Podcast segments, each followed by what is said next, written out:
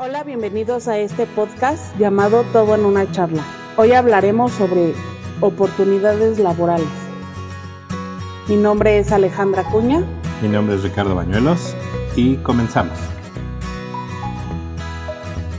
Bueno, eh, este podcast realmente lo hicimos porque eh, el otro día veníamos manejando, bueno, de regreso de dejar a los niños en la escuela y eh, nos causó, o bueno, empezó ahí como un pequeño intercambio de opiniones acerca de las oportunidades laborales que tienen eh, tanto hombres como mujeres.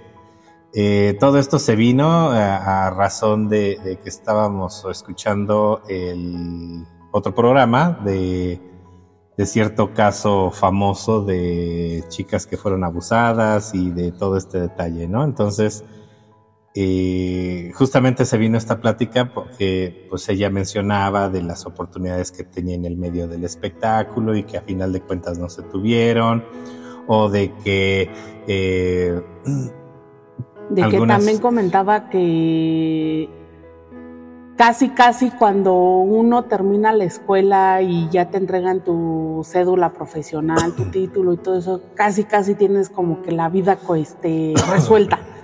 Y fue cuando yo te comenté que dije que no era cierto eso. O sea, al final, desgraciadamente, en el país en el que vivimos, las oportunidades laborales son muy complicadas.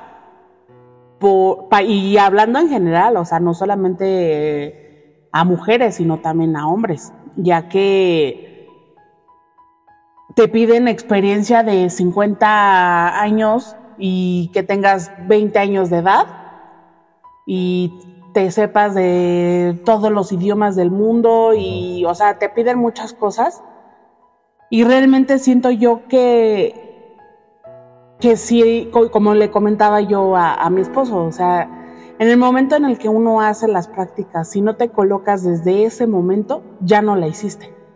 Es más complicado hacerlo ¿Por qué? Porque al final cuando tú haces las prácticas es cuando empiezas como que a adquirir la experiencia, pero pues obviamente no es lo mismo hacer unas prácticas profesionales allá estar en un trabajo como tal. Ajá, eh, y desgraciadamente si no te colocas en una buena empresa o en algo del gobierno o una buena firma, una buena este, lo, vaya, lo que te, dediques, ¿no? Si eres doctor, en un buen hospital. Eh, porque pues realmente también haciendo las prácticas no tienes todo garantizado. ¿Por qué? Porque al final, mm, desgraciadamente, eh, si no te pones las rodilleras, vulgarmente como se dice, no la Y, eso es lo malo. Y, voy a poner un ejemplo claro. Yo trabajé en una notaría en, cerca de la escuela donde yo estudiaba. Trabajé ahí y no me quedé porque obviamente la chava que estaba antes ya se había acostado con el, con el hijo del notario, ¿no? Y pues obviamente pues yo no lo hice, ¿no? Y por eso me corrieron, ¿no? Obviamente me dieron otras razones, ¿verdad? Pero pues no me iban a decir, ay, es que como no te has acostado con nadie, pues no. Entonces al final es cuando ahí uno se da cuenta de que efectivamente sí te piden hasta un perfil físico y que pues tengas que hacer lo que tengas que hacer para poder quedarte y eso al final tampoco no es válido y desgraciadamente es muy triste porque pues yo nunca este, pude ejercer por lo mismo, ya que no, me, no se me daba la oportunidad. Y, como lo, comento, al final también te, te hacen un examen de, que te veas bien, que tengas el cuerpazo, eh, que tengas ojos claros, este, muchas cosas. Entonces, pues obviamente no, no todas tenemos esos atributos Y pues nos quedamos como que chiflando en la loma. Y, es cuando uno pues empieza a buscar otro, otro tipo de, pues de trabajos, ¿no? Porque pues yo estudié para abogada. Mm, realmente a mí no me gusta la abogacía, seamos hablando de sinceridades, no me gusta la abogacía. Eh, pero desgraciadamente no pude estudiar la carrera que yo quería, que era este, criminología o criminalística. Eh, cuando yo entré a estudiar, pues no era tan como que tan sonadas esas carreras aquí en, en México y solamente había en ciertos estados esa, esas carreras. Pero pues bueno, no me pude ir y ya estando en la de abogacía, pues obviamente pues no, no, no, no me llamó la atención más que la de penal. Y de ahí en fuera ninguna porque no me gusta defender lo indefendible. O sea, el civil lo odio así a, de pies abajo, o sea, no, es algo que no me gusta, pero bueno. También los hombres sufren mucho, mucha discriminación por parte de, de los trabajos. ¿Por qué? Porque luego, ah, es que este, pues es que no tiene el porte. O es que véanlo cómo viene vestido, o es que esto, o es que el otro. Sé que ya cambiaron muchas cosas y ya te permiten casi, casi ir en pijama, ¿no? Pero también uno tiene que respetar el código de vestimenta, ¿no? Porque pues tampoco no vas a ir como vagabundo si eres abogado, ¿no? O en pijama si eres doctor. Hay carreras en las que pues puedes ir de mezclilla perfectamente sin ningún problema. Que es el, es el llamado código de vestimenta casual.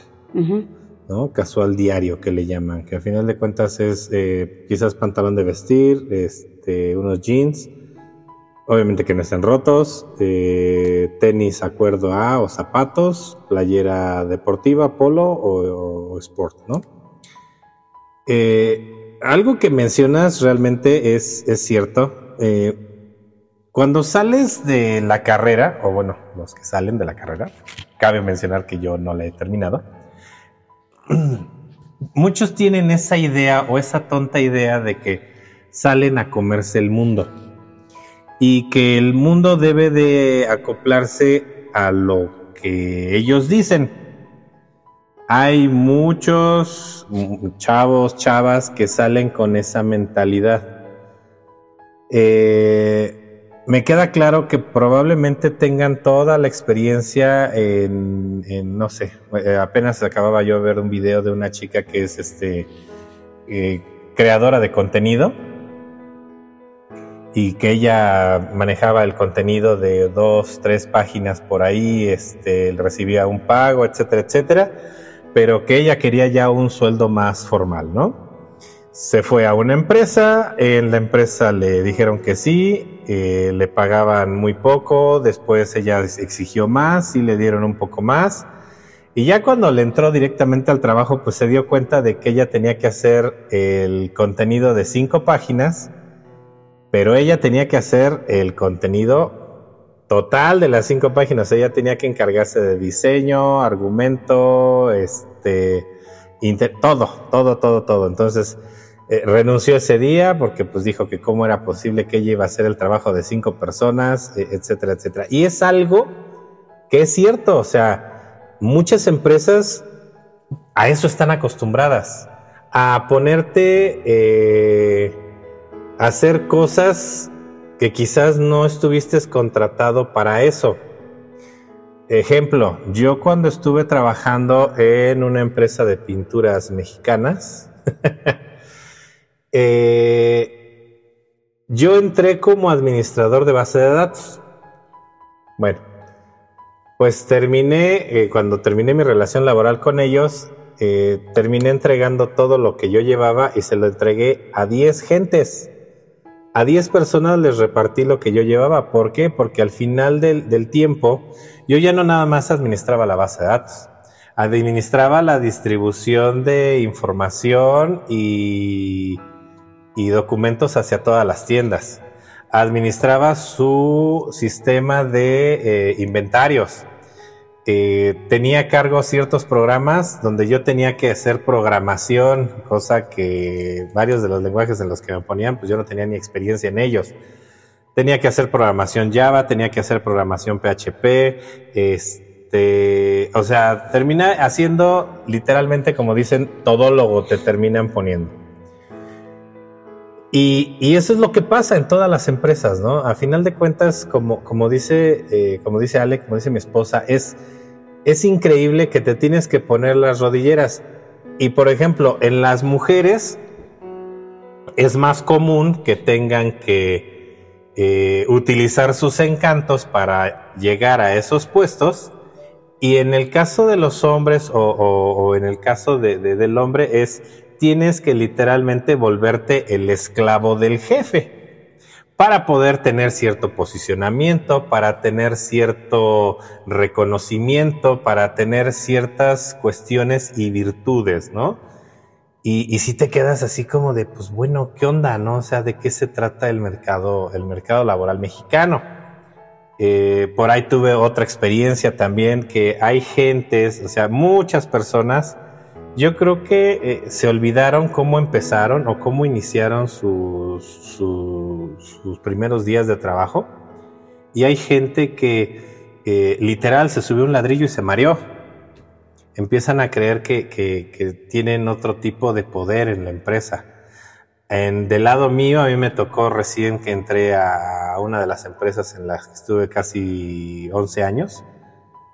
Eh, había una señora que tenía 15 años en la empresa, el que más tenía tenía treinta y tantos años, 35, 47 años tenía trabajando en la empresa.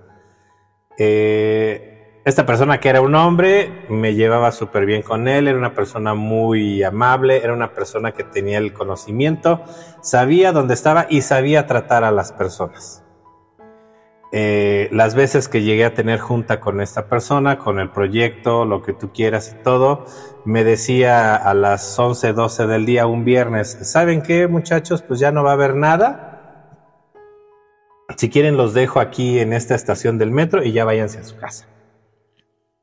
Y pues así le hacíamos, ¿no? A final de cuentas él era el jefe, él era el, líder principal del proyecto. Pero de repente llega esta señora, que te digo que tenía 15 años en la empresa, y, este, y empezó a cuestionar el por qué nos habíamos ido temprano. O sea, dejó, dejó de lado o perdió el, el punto de que el jefe nos había mandado a nuestras casas. Y llegó a un punto ella en el que hacía su cuenta, así como ahora lo están haciendo con la jornada laboral, de que, ah, no, son 48 horas y te fuiste eh, después de cinco horas de trabajo el lunes, después de tres el martes y el viernes nada más estuviste dos horas. Ah, bueno, pues esta semana me debes 15 horas de trabajo, ¿no? Por poner un ejemplo. Y la señora esta en tres meses casi acumuló de que casi le debía una semana de sobretrabajo en el proyecto. Cuando el, el, proyecto apenas estaba empezando, o sea, todavía no sabíamos ni qué íbamos a hacer, ni qué íbamos a tomar, ni de qué se iba a tratar, ¿no? Y esta señora ya ya estaba en una posición de casi casi yo soy la dueña de la empresa y vas a hacer lo que yo te diga, ¿no? Y tú dices, o sea, péreme, ¿de qué se trata este asunto, no? Eh, en otra empresa en la que también estuve, ah, cómo me caía gordo ese jefe que tuve. De entrada él se sentía que él era el, el intocable ahí, ¿no? Y ya se había hecho como que de su pandilla, o sea, de su grupo de, de gente que trabajaba con él eh, que eran casi casi como que sus inseparables, ¿no? ¿Qué pasaba con él? Todo el día, desde las 9 de la mañana que entraba hasta las 6 de la tarde que me tocaba salir, el día transcurría tranquilo, el día transcurría sin mayor contratiempo, este, no había cosas que hacer, estaba, pues, no tanto que no hubiera cosas que hacer, sino eran cosas que, que ya teníamos programadas y que tenían una fecha de entrega. Ah, pero no llegaran las cinco y media de la tarde. Ay, ¿sabes qué? Que se me olvidó decirte que había que entregar este documento y este pedazo de código y es para mañana. Ah, cómo me molestaba que hicieran eso.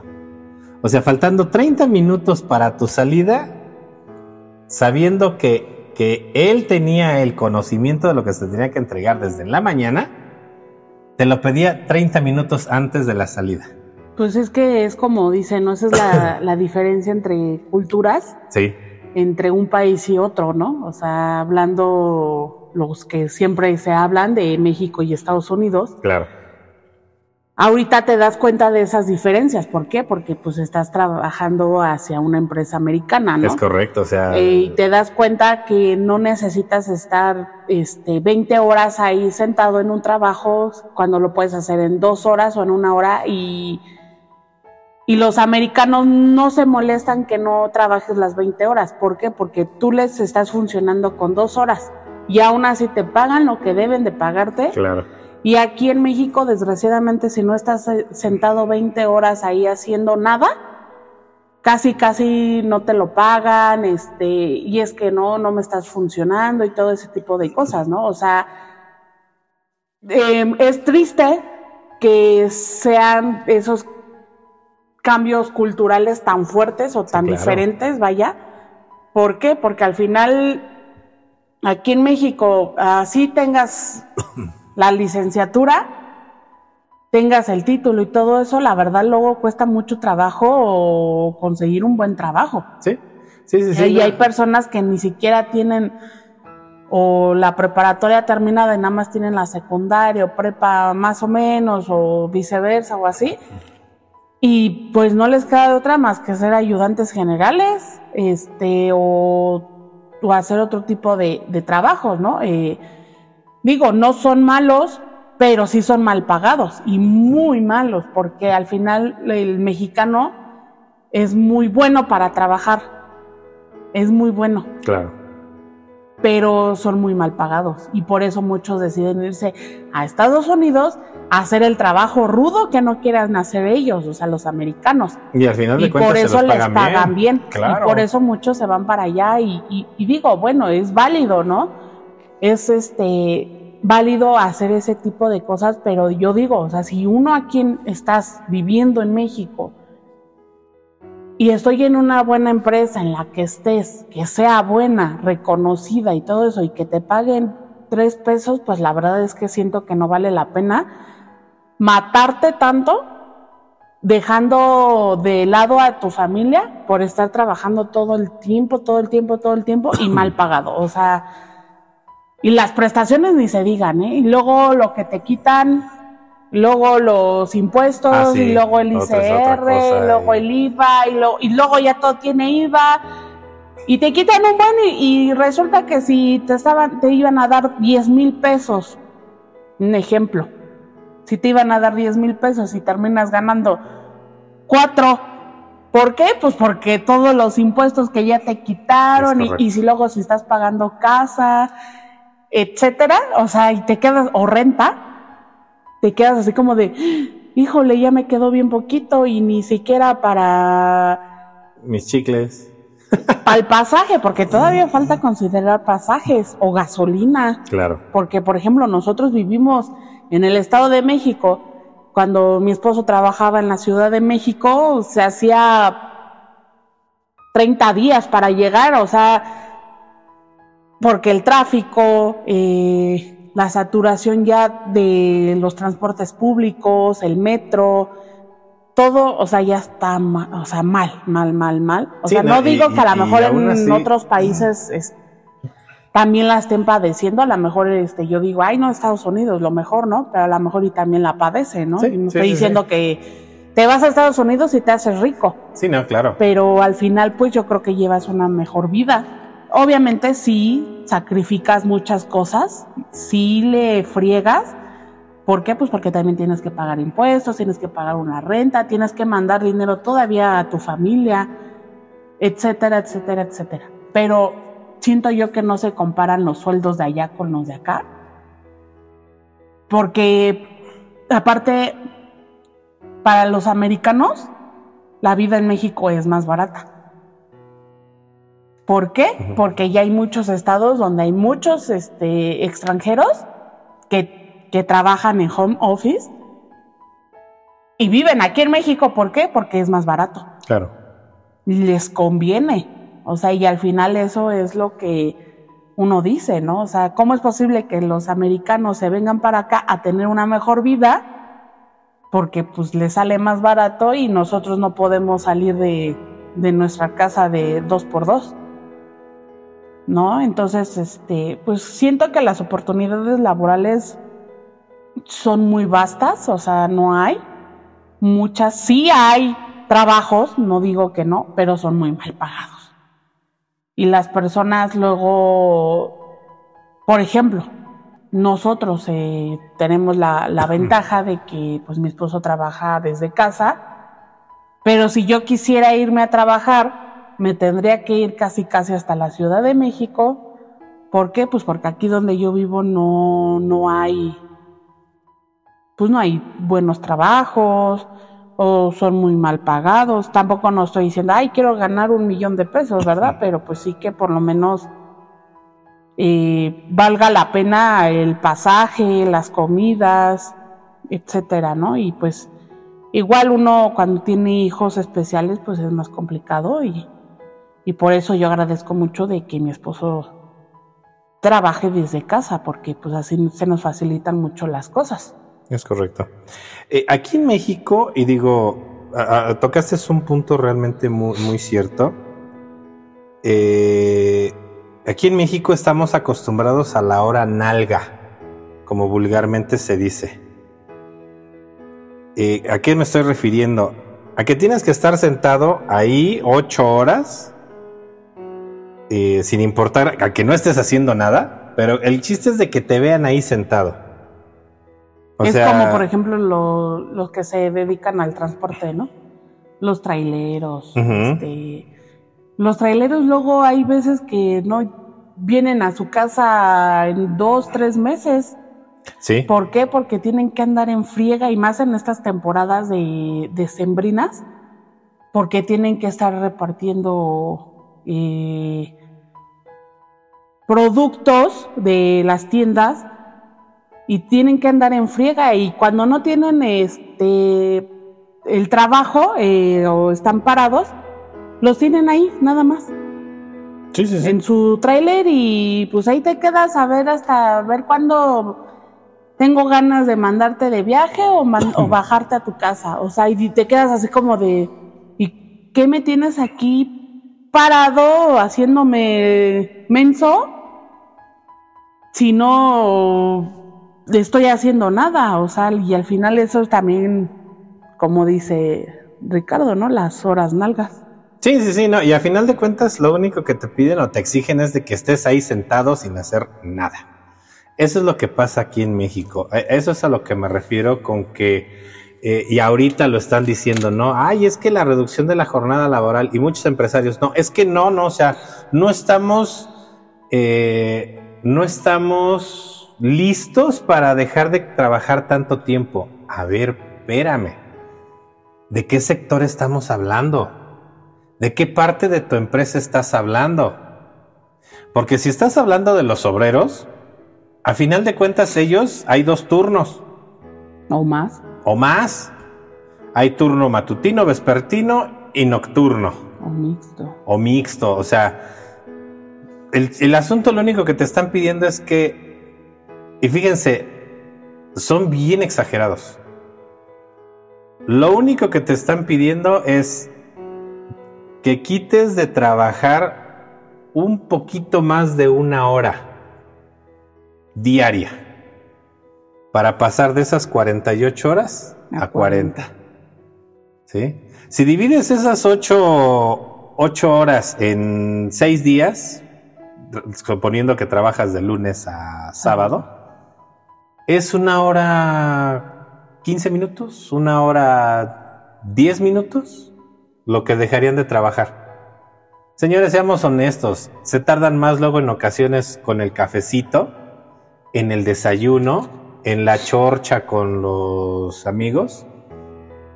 Yo la verdad, si fuera, si trabajara yo así, yo preferiría dejar de echar la chorcha con mis amigos y poderme salir una hora antes del trabajo que eso es, eso es a lo que, a lo que tenemos, es a lo que los, los, empresarios se tienen que acostumbrar, es de que si la jornada laboral se reduce de 8 a 7 horas, bueno, que sepan que esas 7 horas realmente las van a aprovechar para trabajar, o sea. No, y aparte también cuando hacen sus campañas de solicitudes de trabajadores, eh, hay una empresa aquí en México que hace carros, que, es, que ahorita está creciendo mucho. Mm, ya.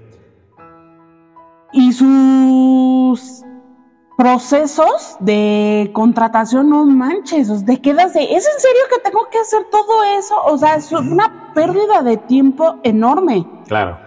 Es pérdida de dinero, de, de estar ahí todo el tiempo desde las 9 o 7 de la mañana hasta las 6, 7 de la tarde, haciendo exámenes, haciendo pruebas, haciendo no sé qué tanta fregadera.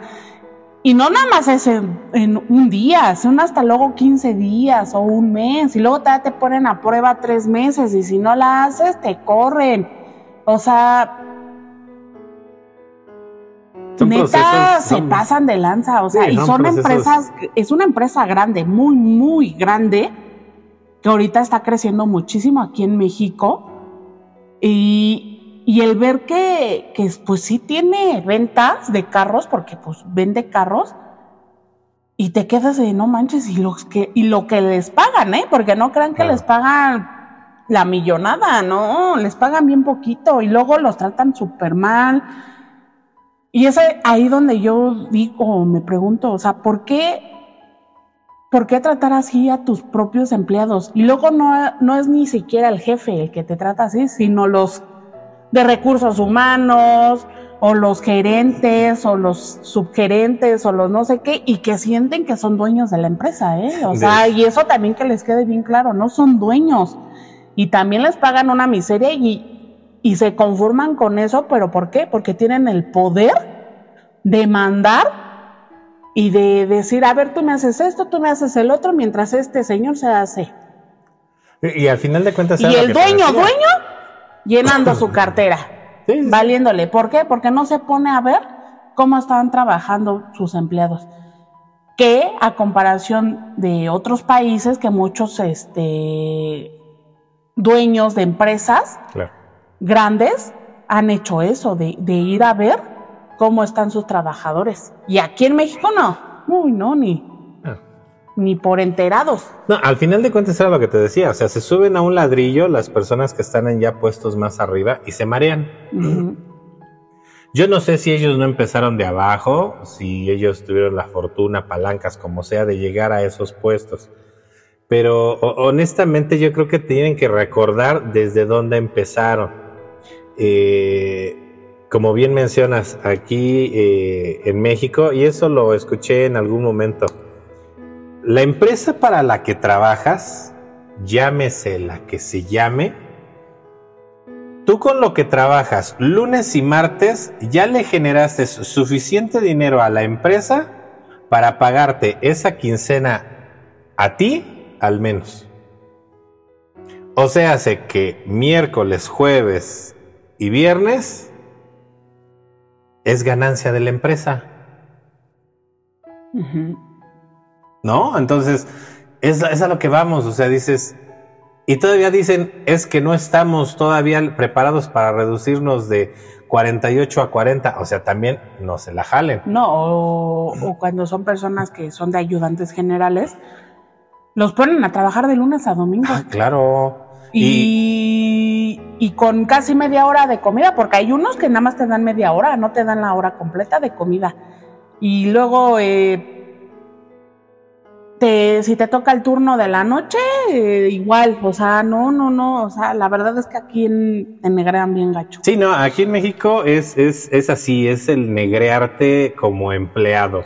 Y a veces por eso muchos deciden emprender, Ajá, hacer sus propios negocios, claro. eh, en salir adelante por sí solos. ¿Por qué? Porque al final luego dices, oye, no manches, me estoy matando 48 horas o más, porque yo digo que ha de ser más horas en ayudantes generales, porque yo, yo quiero pensar que el presidente nada más se fijó en las personas que nada más trabajan, según él, 48 horas, que han de ser los del gobierno, que son ellos. Y eso ni trabajan eso, pero bueno, nada más han de trabajar como 5 horas. Sí, no, no, no, no, y digo, Y, y por eso luego es que muchos decidimos o deciden emprender, pero también uno dice si va a funcionar, no va a funcionar. eh, cómo le hago, eh, me voy a meter a un curso de, no sé, de, de estilismo o de barista, de diseño de imagen, de lo que sea, ¿no? Y, te metes al curso, lo haces y todo, y dices, ay, sí, voy a emprender y que no sé qué y todo, y, y la verdad, pues sí cuesta trabajo, pero pues yo digo que hay que también ser consecutivos, o sea, no, no soltarlo, no soltarlo, no soltarlo, no soltarlo. A lo mejor al principio va a ser muy difícil, muy, muy difícil, pero después verán que les va a ir mejor. Y hay muchas personas, y se ha visto en las redes sociales, que han empezado desde cero a, hacer sus negocios y les va súper bien, ¿eh? O sea, hasta luego uno dice, ay, no manches tan rápido, o sea, qué loco, ¿no? Pero pues sí se puede, o sea, y, realmente si tienes el apoyo de tu familia, de tu pareja, de tus amigos, de todo, háganlo. Y aunque no la tengan, háganlo. ¿Por qué? Porque a veces pensamos que el apoyo va a venir de la familia o de los amigos y no viene hasta de los que menos te imaginas. Y es cuando uno empieza a subir y a subir y a subir. O sea, si, si crees que no vale la pena matarse tanto en un trabajo donde ni, te, ni las gracias te dan, Sí, pues no, no, no, sí, sí, sí, sí, no, y digo, eh, por ejemplo, en mi caso, yo duré 11 años en la empresa en la que estuve. 11 años. Para solicitarles un aumento de, de, sueldo, uy, no, o sea, los señores querían, y es empresa mexicana y es la número uno a nivel México de prestación de servicios de tecnología. Eh, para que te dieran un aumento de sueldo, uy, no, tenías que hacer casi, casi. Rezarle a todos los santos. Esfuerzos, sí, o sea, tenías que hacer un esfuerzo extraordinario para la empresa. O sea, casi, casi querían que entraras a las 7 de la mañana, te fueras a las 10 de la noche, te mataras todo ese tiempo, o sea, que vieran que, que eras una persona que sobresalía en el trabajo que estuvieras de, de, este, de barbero, ¿no? También. Y, y, solamente después de hacer eso te autorizaban un aumento del 3%. Y tú así con tu cara de, ¿es neta? Ah, o no le rezabas bien a los No, no, no. O, o tenías que ser súper amiguísimo del líder para que te pudiera conseguir el aumento. Y el líder tenía que llevarse súper bien con el líder arriba de él para que él también te autorizara el aumento. Y, o sea, sí, o sea, al final ellos se ponían así como de, como si ellos te fueran a dar el dinero, ¿no? Sí, sí, sí. O, o si saliera de su cartera. Y yo, yo, me, yo me acuerdo mucho en cuando yo empecé en esa empresa, mi salario era de libres eran 10 mil pesos que ganaba yo libras. Para eso mi salario bruto era de 25, para poder llegar a los 10 libres. O sea, imagínate todo lo que o sea, le, daba 15 mil pesos de impuestos a la señora Hacienda. Este. y, yo y yo decía, ¿qué O sea, me pagan, pues me pagan, ¿no? O sea, y una ocasión, malamente, vi una hoja que estaba ahí puesta sobre una... sobre un mueble que estaba ahí en la, empresa. Agarro la hoja y resulta que era la factura que pasaba la empresa para la que yo trabajaba por mí. O sea, lo que la empresa le cobraba, a, en este caso, a la otra empresa en la que yo estaba laborando, por mí, por mi recurso. La factura era por 150 mil pesos. Fíjate. Y yo así con mi cara de, a ver, espérame, o sea, le estás cobrando a la empresa 150 mil pesos y a mí solamente me estás dando 15. 10. Dices, ¿qué onda ahí? hay algo que no me cuadra. Pues sí, el jefe le iba bien. Y, es, y a final de cuentas es lo que yo digo, o sea, los dos primeros días que tú trabajas, ya le diste suficiente dinero a tu patrón para pagarte. Y lo demás es para su bolsa. O para impuestos. Porque eso es real. ¿Sí? Le puedes terminar pagando a Hacienda 300 mil pesos en un año 400 mil pesos en un año de impuestos para que en abril los señores te digan, ah, sí, bueno, mira, te voy a regresar 5 mil pesos. Y tú dices, oye, me te generé casi medio millón de pesos de, te pagué medio millón de pesos de impuestos y dices que nada más me vas a regresar 5 mil pesos. O sea, también hay que ser no, sí, pues aquí te cobran hasta por trabajar. De que, de que aquí en México, efectivamente, aquí en México es el único país que eh, trabajas, tienes que pagar impuestos. Tienes carro, tienes que pagar impuestos. Tienes casa, tienes que pagar impuestos por tener casa. Tienes que pagar impuestos por tener carro. Tienes que pagar impuestos por este comprar mandado. Por trabajar. Tienes que pagar impuestos por comprar mandado. Tienes que pagar impuestos por este porque comprar, por usar la luz, tienes que pagar impuestos por usar el agua, tienes que pagar impuestos por todo. Ya al ah, aire. pero eres un indigente que no trabaja, que no hace nada, hay que darte apoyos. O sea, yo no estoy en contra de los apoyos que dé el gobierno, pero que se den cuenta a quienes se los están dando. ¿Por qué? Porque a mí me tocó de viva voz, de que yo lo vi cuando entré a trabajar a Banobras, que había un grupo de chavos que estaban literalmente en la cafetería todo el día fumando y cotorreando. Cuando yo les pregunté, oigan, ¿y esos qué? Esos de qué la rola, ¿no? Así como que pues ese trabajo me gusta, ¿no? Este, ellos eran los del trabajo. Del bienestar. Eh, trabajo del bienestar, trabajo digno de su programa del gobierno. Ah, pero cuando dan ah, los apoyos para. Y, ahí, y, ahí, le trataras de decir a uno de ellos, oye, necesito que vayas a sacar unas copias, porque me tocó escucharlos. Su respuesta fue: No, yo no voy a hacer eso. Yo de todas formas, haga, haga o no haga aquí, me van a dar mi dinero. Y dices tú, ¿realmente los estás preparando para el futuro o estás creando una bola de huevones que nada más reciben dinero del gobierno? Y por eso es que tenemos el gobierno que tenemos. Y vamos a seguir con el y vamos a seguir con lo mismo. ¿Por qué? Porque desgraciadamente toda la gente que le gusta vivir así es la que vota por ellos. Y todos los, los demás que somos a los que nos quitan el dinero, nos tumban impuestos, nos quitan todo lo que, lo que nos costó trabajo ganar, este, por apatía, por lo que ustedes quieran, llamen y ordenen, no salimos a votar. Quizás porque algunos ya sabemos que pues la moneda ya está en el aire, ¿no? O sea, ya se echó el volado y ya sabemos quién ganó y quién perdió, ¿no? Por eso quitaron al fosfo quizá por eso no, quizá por eso no salimos a, votar, ¿no?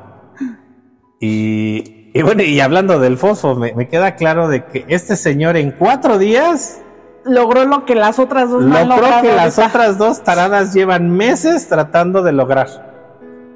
Bueno, cambiando un poquito el pero, ya bueno, estamos metiendo en el ya nos metimos en otro asunto, pero sí, este, continuando, continuando con lo que es el trabajo.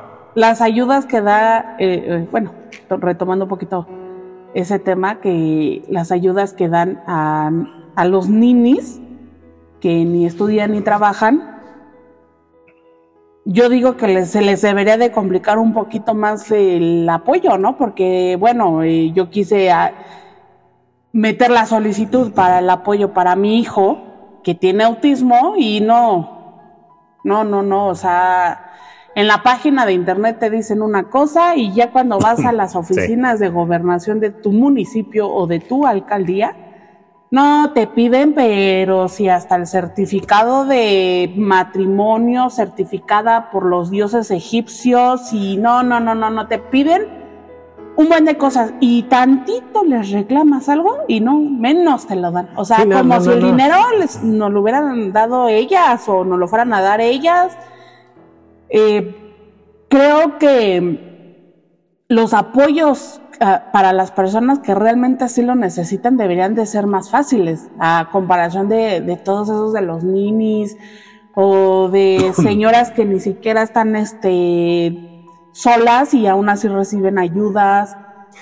Más, más que eso, yo lo que vería es, así como se ponen para entregar un apoyo para un niño o una persona que tiene una discapacidad, que tiene una receta médica que le está indicando que es una persona con discapacidad o es una persona de la tercera edad eh, que realmente necesita el apoyo, así como se ponen para esa parte, deberían de ponerse para exigirles a los ninis que den resultados. A ver, yo no te voy a seguir dando tu, este, tu, apoyo, del bienestar, del, y si es del bienestar, porque nada más es el bienestar sentados, porque yo no los veo que hagan nada. O sea, para yo continuarte dando este apoyo, necesito el reporte de tu jefe quincena a quincena o mes a mes de que tú realmente estás siendo productivo en la empresa. No, y los que sí quieren trabajar y recibir un salario, ¿por qué? Por el, por el seguro social y todo eso, les ponen peros y peros y peros. Y si no me lo entregas, te retiro el apoyo. Y, y, a esos que les dan nada más apoyos y por irse a sentar nada más, o sea, híjole, no, no, no, o sea, vámonos y vámonos hablando también, honestamente. Los médicos internistas son médicos internistas que están haciendo un trabajo social, no sé. Ellos el salario que perciben es una verdadera y con perdón de la palabra, es una mentada de madre. Si lo comparas con el apoyo que recibe el nini que ni trabaja ni estudia, que es cuatro o cinco veces más que lo que percibe el, este, el médico internista. Y ahí es donde dices, este gobierno, ¿qué está haciendo? Inútil al pueblo para que apoyen a los inútiles. quiero puros inútiles. ¿Para qué? Pues para que me sigan apoyando y siga estando yo aquí. Exacto. Desgraciadamente así es. Y desgraciadamente les va a doler a muchos que reciben esos apoyos, pero seamos honestos, señores. ¿Sí? Cuando estaban los anteriores, el pasado, como le llaman, los neoliberales, este, al menos sabías, al menos sabías de que si querías ganar un peso, te lo tenías que ganar tenías que hacer el esfuerzo por ganártelo. Y si eras un adulto mayor, te daban ese peso, pero te lo daban porque tú ya habías pasado mucho tiempo entregando pesos para dárselos a otras personas. Y ahorita actualmente es, da el peso porque lo tienes que dar, porque tengo que mantener a toda esta bola de, de flojos. Y discúlpenme la, la opinión y la expresión, pero es que son unos flojos. Y ahora bien, como este gobierno está manteniendo a tanta gente que no hace nada, es por eso que ya no les alcanza el dinero. Es por eso que empiezan a quitar fideicomisos. Por eso no hay medicamentos. es por eso que no hay medicamentos, es por eso que a los... La educación está por los suelos. Al, al Instituto de Cancerología le quitaron presupuesto. ¿Sí? Y es el hospital de cancerología del hospital infantil, o sea, estamos hablando de que niños con cáncer los van a dejar sin tratamiento, ¿por qué? Porque el señor gobierno se está dando cuenta de que me voy a quedar sin dinerito y mejor prefiero quitárselo al Fondo de Desastres Naturales. Y después le voy a decir a la sociedad, apóyenme para reconstruir Acapulco, ¿no? Porque pues no, Cállate que se los apoyaron. Y, después todavía te enteras que vienen diciendo que este que, es que sí sabía que se venía el huracán y se venía muy cañón, pero bueno, y, pero es que esos ni su trabajo hacen bien, pero bueno. Eh, retomando la parte del trabajo, este, es increíble que aquí en México empresas grandes, empresas de renombre, empresas que están posicionadas en el primer lugar de su ramo, no te reconozcan el trabajo. tienes que pichicatearles un aumento de sueldo. Y el día que me fui, estaba yo en un proyecto.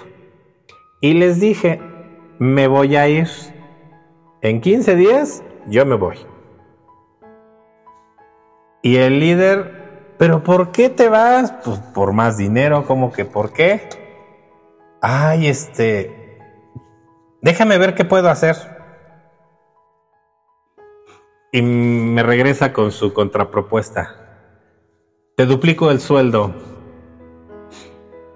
Y yo le dije, no, pues estamos mal.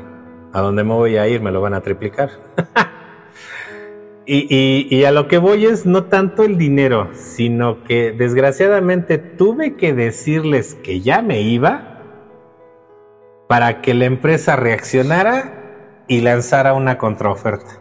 O sea, durante 11 años que estuve, fue un via crucis conseguir un aumento y ya hasta el momento en que les dice, sabes que ya me voy porque ya me tienes hasta la Mauser, reacciona. Y me queda, y yo sé que no nada más fue mi caso, es el caso de mucha gente. Y entonces es a lo que vamos. Se ponen roñosos cuando entras a trabajar. Te piden un montón de experiencia y te lo ponen como requisito cuando yo digo, híjole, o sea, eso no debería ni siquiera de existir. ¿Eres tolerante a la frustración? ¿Sabes, bajo presión. ¿Sabes trabajar bajo presión? Y te lo ponen como un requisito cuando, carajo, eso no debería de ser un requisito. Ah, pero si eres este casado, casada con hijos, no, no, menos te contratan. Ah, y si eres soltera, casi casi tienes que firmar el, el papel donde mientras estés trabajando en esta empresa no te puedes embarazar. Y si te embarazas, te corro. Y te quedas. Y criticamos al. ¿Por qué? al famosísimo trata. Sí, ¿no? Y, te quedas. Y todos los este, jefes, creo, tienen un. Un este. Sí, un. Un, señor. así. Y, y, te quedas así, o sea, y te das cuenta de que te ponen, o sea, se ponen roñosos cuando entras, se ponen roñosos ya que estás trabajando, y se ponen roñosos cuando te vas.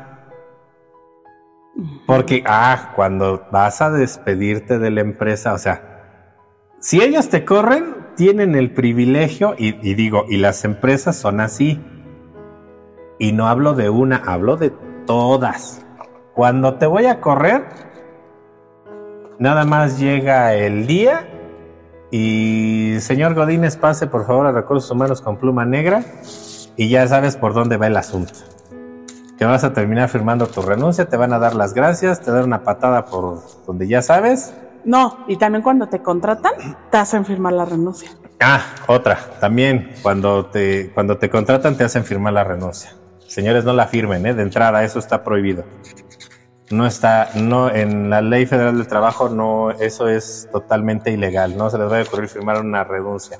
Y si la firman, fírmenla con una modificación en su firma para que el día que la empresa los corra les diga, ah, pues nada más te va a tocar pues, tu finiquito.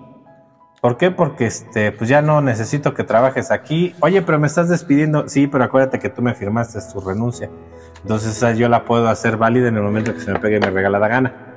Entonces, señores, si les quieren dar a firmar su, su renuncia cuando los contraten, no la firmen o si la van a firmar porque necesitan el trabajo, fírmenla de una forma distinta.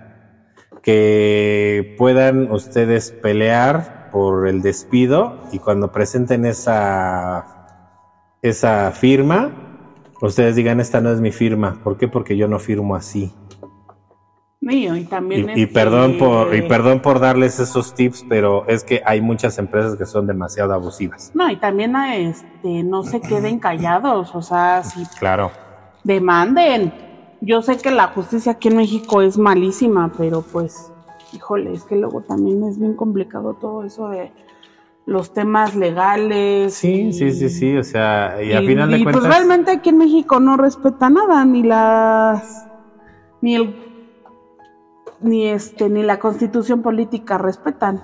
Sí, no, no, no. Y digo, y es lo que les digo, ¿no? O sea, se ponen, eh, muchas empresas y en las oportunidades laborales se ponen roñosos desde que te contratan, mientras estás adentro del trabajo y cuando te vas, porque, ah, vuelvo a lo mismo. El día que te vas, la empresa te cita un día y ese mismo día ya estás fuera de la empresa. Y todavía se atreven a decirte, lo que te debemos te lo damos en una semana. Y si bien te va. Y si bien te va. Porque, por ejemplo, muchos, no sé, este, renuncian por, por irse a, algo mejor. Y si renuncian, este, no sé, octubre, noviembre, pues obviamente les corresponde aguinaldo. Uy, no, ¿eh?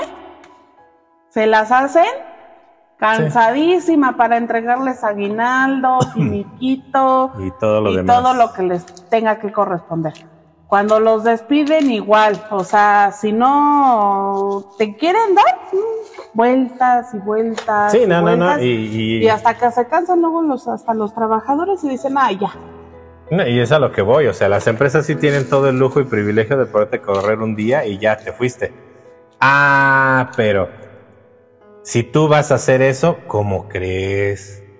¿Cómo me vas a dejar el trabajo tirado? ¿Cómo te vas a ir como las chachas? No, no, no, yo necesito que sigas trabajando conmigo 15 días más en lo que encuentro tu reemplazo. O sea, uno como empleado sí tiene que ser consciente con la empresa. Cuando la empresa decide terminar el contrato laboral contigo, ni siquiera te avisa. Es un día cualquiera, de un día para otro, un día sorpresa. Ya, te quito tu trabajo. Cuando yo creo que así como ellos exigen que tú les avises con 15 días de anticipación, de mínimo ellos también tendrían que hacer lo mismo. ¿Sabes qué? Te aviso que en 15 días termino el contrato contigo. Búscale. Ah, bueno, al menos ya sé que estos 15 días, pues tengo para moverme y pues voy a recibir mi dinero, pero ya tengo 15 días como para irle buscando. Sí, o sea, hay, o sea, en las oportunidades laborales aquí en México, al menos aquí en México, tenemos muchísimas deficiencias. Y como dijo mi esposa al inicio, ahora que estoy trabajando para una empresa americana, te das cuenta de que las cosas son muy distintas. Los gringos, los americanos, si se enfermó su perro y tienen que llevarlo al doctor, les dan permiso de llevar al perro al doctor. Si hoy me siento estresado y no quiero ir a trabajar, te permiten faltar ese día al final de cuentas, la diferencia cultural entre las empresas americanas, las empresas de otros países y la empresa, y la empresa de aquí de México es que trabajan basada en resultados. Si tú das resultados y yo te estoy dando dos semanas para entregar esos resultados, si tú lograste llegar a ese resultado en una semana, la otra semana puedes hacer con el tiempo lo que a ti se te pegue tu regalada gana. Mientras a mí me lo entregues el día que yo te lo dije, y bien, haz lo que quieras con tu tiempo como puedas. Y aquí en México no. Aquí en México los patrones están acostumbrados así. ¿Sabes qué? Tienes de aquí al viernes, hoy, por ejemplo, hoy es lunes, tienes de aquí al viernes para entregarme este reporte. Y ay de ti si se lo entregas el martes porque el mismo martes en la tarde, ah, como, me lo entregaste, ahí te va otro más, ¿no? También desgraciadamente el sistema educativo que se está manejando ya desde años anteriores al actual, está basándose en que tenemos que estar así como caballos viendo nada más hacia enfrente, nada más hacia enfrente y a que nos digan qué hacer, qué no hacer y todo eso. Y desgraciadamente eso también está mal. ¿Por qué? Porque en vez de enseñar finanzas o ahorrar, a ser este, independientes, a salir adelante y todo eso, no. O sea, están haciendo que pues ya desde chiquitos empiezan a acostumbrarse a que siempre van a tener a alguien que les esté mandando, a que si no lo entregas te va mal, eh, etcétera, etcétera. Y eso pues tampoco no, no está muy padre que digamos, porque pues estamos creando entonces pues niños frustrados e inútiles en lugar de enseñarles a, salir adelante como, como debería de ser, ¿no? Digo, ya uno cuando va creciendo pues te vas dando cuenta de muchas cosas y te pones a ver sus métodos de educación y son malísimas y aparte de eso los, los están esclavizando a, tanto a la escuela como a, un trabajo y eso no, no, no, siento yo que no está bien y que pues uno como padre tendría que, que movernos para, para hacer un cambio, porque pues si no, de por sí ya estamos mal en un trabajo y todavía el gobierno que te dé una patada de esa manera y que todavía tus hijos les estén enseñando a ser esclavos y, y no quejarse, pues está, estamos mal. No, y para todos aquellos que van a decir, ay, no es que no es cierto, este, en materia de educación se mejoró y todo. Señores, nos acaban de evaluar apenas hace unas semanas en la prueba PISA que es una prueba donde se evalúan a 137 países. México ocupó el lugar 102 de 137. Estamos a 25 lugares de irnos al suelo en materia de educación. ¿Sale? O sea, no nos están enseñando nada. Sus libros inclusivos, sus libros eh, humanistas que están dando, no están dando resultados nos estamos dando cuenta de que, que a nivel mundial México se está quedando hasta abajo. ¿Sí? Nos estamos quedando al final. Un rato vamos a ser usados México ya nada más como para la maquila, porque en conocimientos no vamos a tener nada. Entonces, eh, eh, todo esto es, es, está unido, está conectado, la educación con los trabajos el que podamos aspirar a, una, a un puesto en alguna empresa eh, americana, lo que sea, está ligado en el conocimiento. Y si tenemos mal los conocimientos, desde ahí ya tenemos un problema. Al final de cuentas, nosotros como padres tenemos que ver que nuestros hijos reciban una mejor educación que la que nosotros recibimos. Al final de cuentas, así como somos en tratos con nuestros hijos de, Ah, yo quiero que mis hijos no sufran lo que yo sufrí. Ah, yo quiero que mis hijos no padezcan lo que yo padecí. Yo creo que deberíamos de también... Ah, yo quiero que mis hijos aprendan lo que yo no aprendí. En eso también deberíamos de preocuparnos. Y no de que, ay, si mi hijo no quiere entrar a trabajar, bueno, no quiere estudiar, pues que no estudie. Ay, si mi hijo se cansa de hacer la tarea, y yo me canso más porque no la entiendo, pues que no la haga.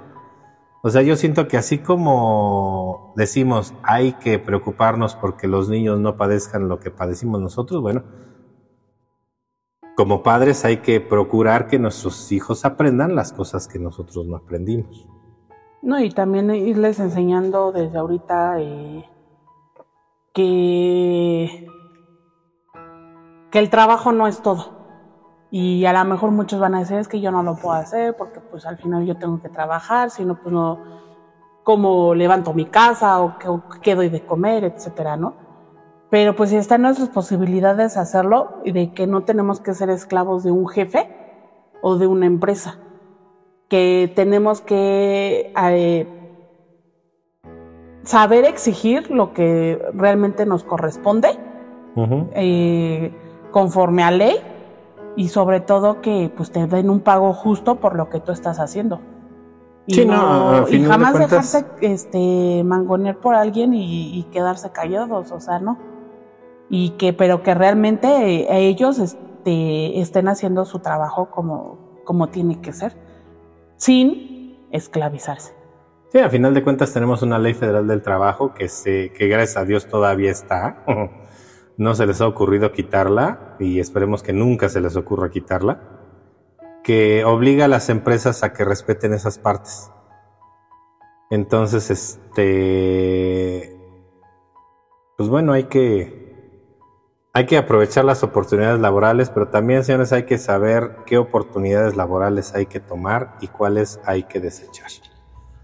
No importa que sea la mejor empresa del mundo, no importa que sea del empresario más rico del mundo, si nos están explotando, no es la mejor empresa para trabajar. De ahí se los digo. Entonces, este, pues al final de cuentas, como conclusión, que quiero dejar yo al menos en claro de que tanto hombres como mujeres la padecemos para aspirar a un puesto, para aspirar a subir en un trabajo, pero que este, no es imposible. Digo, hay otras empresas que, que sí te reconocen, sí te, sí te dan ese reconocimiento, nada más hay que saber buscarlas y eh, pues prepararnos para esas, esas otras empresas, ¿no? Porque quizás muchas de ellas lo que te piden es algo muy simple, es algo muy simple. Yo eh, lo único que necesitaba era practicar inglés. Entonces, mucha gente eh, dirán, ay, es que ¿para qué aprendo inglés? No, pues sí, es mucha cosa. Es, una cosa muy simple, pero es muy importante. A nivel laboral es muy importante. Entonces, este... Es más importante yo creo el inglés que el título. Sí, sí, sí, sí. A final de cuentas, si sabes inglés, aunque no tengas el título, este, ya la armaste, ya, ya lograste un buen trabajo. Eso es, este... Eso es esencial y eso es algo real. Entonces, eh, lo único que les puedo decir es, si van a tomar una, una oferta laboral, fíjense bien eh, que la oferta laboral sea buena, que les que no los exploten, que el trabajo no sea bajo presión, eh, ni tolerante a la frustración. O sea, si ya de entrada, si la oferta laboral dice eso, mejor ni la tomen. ¿Por qué? Porque este, pues las empresas les gusta eso, ¿no? Y eh, fíjense bien también este, la parte de impuestos, la parte de eh, seguro social, todas sus prestaciones que necesitan tener. Porque luego les pasa eh, que están trabajando con una empresa y ni el seguro social se tomaron la molestia de pagar. Y si estás enfermo, pues a ver quién te va a atender, ¿no? Entonces, chequen todo eso. Nunca, nunca entren a una empresa ciegas y una vez que estén dentro, nunca dejen de investigar su situación dentro de la empresa. Porque luego en ocasiones se lleva uno cada sorpresa. Eso es al final lo único que les puedo decir y eh, a final de cuentas es como que mi reflexión y mi cierre. Este, no sé, tú Ale, si quieres cerrar con algo. Pues nada más que, pues si tú eres el dueño o el jefe de esa empresa, trata bien a tus empleados porque ellos son los que sacan adelante tu empresa. Y gracias a, todos esos trabajadores es que tu empresa está donde está. Claro, claro, se me vino a la mente ahorita que mencionaste esto, digo como anécdota final. Este, muchos judíos en la pandemia se propusieron no correr ni un solo empleado en pandemia. Y por ahí existían los otros dentro de la empresa que le decían, no, señor, es que tenemos que correr, tenemos que recortar la plantilla, tenemos que... Y ellos dijeron, no, ¿por qué? Porque a final de cuentas la empresa es lo que es gracias a todos ellos, a lo que trabajan todos ellos. Y eso es ser agradecido con tus empleados, porque gracias a ellos estás donde estás y lo menos que puedes hacer es tratarlos bien y asegurarles un trabajo estable. Y digno. Y digno. Y hay muchos empleadores, este, dueños de empresas que, que pues no, o sea, literalmente casi casi es un favor que le estás haciendo eh, él a ti por contratarte, cosa que no debe de ser. Pues bueno, espero que, a muchos les haya servido, eh, que esto no se tome a, ay, esto están incitando a la rebelión, no, al final de cuentas yo creo que todos merecemos un trabajo digno y a ser tratados como lo que somos como personas y recibir una remuneración acorde a lo que nos toca hacer. ¿No? Eso es todo por mi parte. Este, si ya no hay nada que agregar, bueno, pues por mi parte me despido. Que pasen muy buenas tardes, días, noches, dependiendo a la hora que nos estén escuchando. Y no se pierda nuestro próximo episodio, que ya desde ahorita les anunciamos. Va a hablar sobre las eh, fiestas que se aproximan y rituales que se utilizan en cada una de estas. ¿Vale? Que descansen. Por mi parte es todo. Me despido. Se cuidan y no se dejen. no se dejen. Bye.